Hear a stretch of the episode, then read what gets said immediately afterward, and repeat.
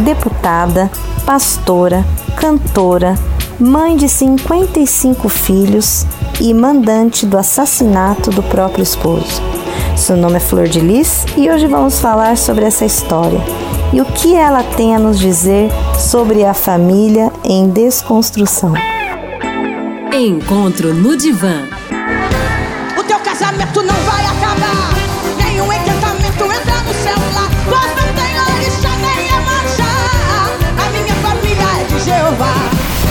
Olá, eu sou a Lívia Larranhaga, psicóloga, e você está ouvindo Encontro no Divã, um espaço feito para falar de relacionamentos, cultura e sociedade a partir do olhar da psicanálise.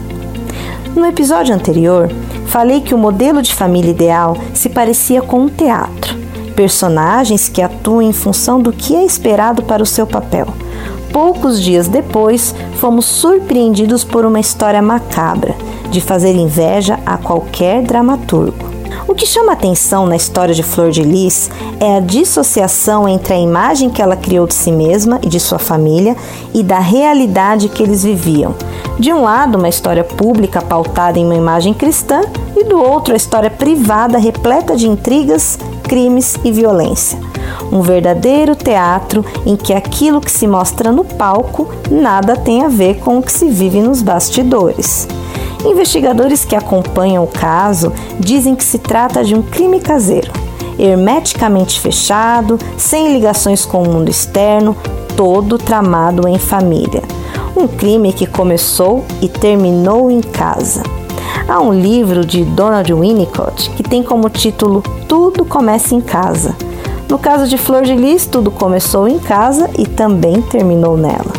A família é o primeiro grupo qual pertencemos. A partir dela, somos inseridos na sociedade.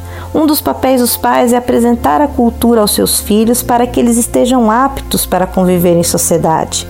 Um exemplo básico disso é o idioma que ensinamos nossos filhos a falar. Ensinar a língua materna é uma forma de inserir uma criança na cultura. Curiosamente, a família, na melhor das hipóteses, é um lugar em que a criança é preparada para sair dela. Chega um momento em que, na melhor das hipóteses também, saímos de casa para encontrar nosso lugar no mundo. Nos últimos anos, um grupo considerável de religiosos tem se levantado com fervor em prol da família. Na tentativa de se defender de um ataque imaginário, eles respondem também de forma imaginária e se apegam a um ideal de família a família de Jeová, como diz a letra da música. Há um medo coletivo de que a família acabe. A história mostra que isso é um mito, pois ao longo dos tempos a família foi passando por transformações e nunca acabou. E é justamente na capacidade de transformação que repousa a possibilidade da família não acabar. Pois se hoje há uma luta para que diversos tipos de famílias sejam aceitos, é porque também há um desejo de que a família não acabe.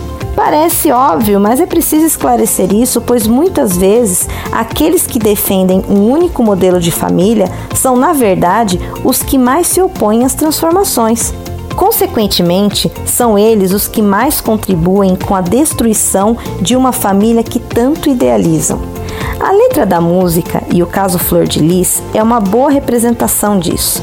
Na canção, a família é intocável, exaltada, louvada, adorada e pertence a Jeová.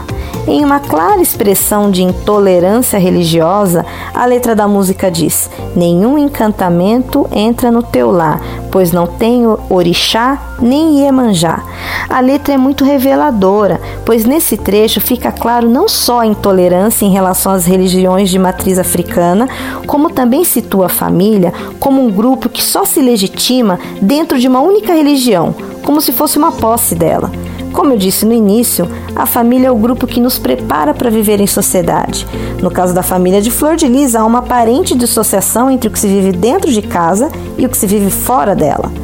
Há uma negação evidente das leis, motivo pelo qual, em seu delírio, Flor de Lis ainda acredita que conseguirá escapar da justiça mesmo depois de ter cometido tantos crimes. A justiça é um representante da cultura, daquilo que está fora de casa, e para que vivamos em sociedade, precisamos estar submetidos às suas regras. É impossível sermos atravessados pela civilização se não nos submetermos às suas leis. Quando isso não acontece, é possível matar o próprio esposo e não demonstrar remorso algum por isso. Freud afirma que o primeiro homem que, ao invés de atirar uma lança, proferiu um insulto em relação ao inimigo, esse foi o fundador da civilização. Ou seja, a primeira pessoa que fez uso da palavra e não do ato de matar para atacar o seu inimigo foi o sujeito que fundou a civilização. Flor de Lis faz o caminho contrário. Ela deixa a palavra, que seria uma forma de elaboração dos conflitos, e faz uso da lança. A família pregada por Flor de Lis e entoada em seus cânticos de louvores está mais para um fetiche do que para um valor cristão. Sabe quando você vai a um shopping e uma roupa linda ocupa o lugar central da vitrine da sua loja preferida? Muitas luzes direcionadas para realçar suas cores, um belo cenário planejado com a mesma paleta de cores do look e uma estrutura que eleva o manequim, faz, fazendo com que ele fique acima dos seus olhos? Preço? Bom, normalmente roupas muito desejadas, de grifes caras, não vêm acompanhadas de preço, e se vem, ele fica situado em um lugar bem escondido, quase invisível. Afinal, a lógica do fetiche é essa: não importa o preço, você tem que ter. Então, isso é um fetiche, um objeto de desejo que é valorizado, iluminado e exaltado pela sociedade, tal como o lugar da família na letra da música de Flor de Lis. Como objeto e como fetiche, aquela roupa linda existe para ser cultuada e não tocada, provada, vivida. Hoje, com o desenrolar da história e toda a sua trama macabra, muitos dizem que Flor de Lis enganou muitas pessoas. Mas será que ela enganou ou estamos nos deixando ser enganados por discursos que pregam valores que estão muito distantes da nossa realidade? Será que diante da dificuldade, do trabalho que é viver em família, nós acabamos nos colando em discursos que a idealizam e a colocam num pedestal como uma forma de situá-la em um lugar intocável? Será que essa não seria uma forma de negar a complexidade existente nas relações? Curiosamente, Flor de Lis preferiu o assassinato do esposo ao divórcio, que, segundo ela, escandalizaria a igreja. Em nome de um ideal e de um discurso religioso, Flor de Lis rompe com as leis. É uma lógica insana que está a serviço da manutenção de uma religiosidade. Contraditoriamente, em nome de uma imagem cristã, Flor de Lis infringe o mandamento não matarás, tudo em nome de um imaginário cristão, como diz a música de que a família de Jeová e o casamento não vai acabar. É um imaginário que foi construído coletivamente e não pela figura de Jesus, já que em diversas passagens dos evangelhos ele orienta as pessoas a deixarem familiares.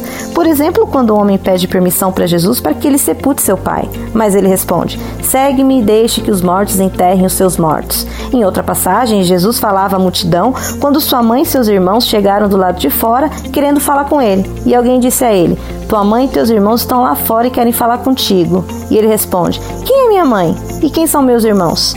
E estendendo a mão para os seus discípulos, ele diz: Aqui estão minha mãe e meus irmãos. Esses são apenas dois exemplos em que Jesus se posiciona de forma contrária à família. Analisando o contexto, Jesus deixa claro que existiam coisas mais importantes, por exemplo, do que sepultar o próprio pai, e que ele considerava irmãos aqueles que estavam com ele e que tinham uma relação de afeto com ele. Para Jesus, família não se trata de papai, mamãe e filhinhos, mas de relações em que existe afeto.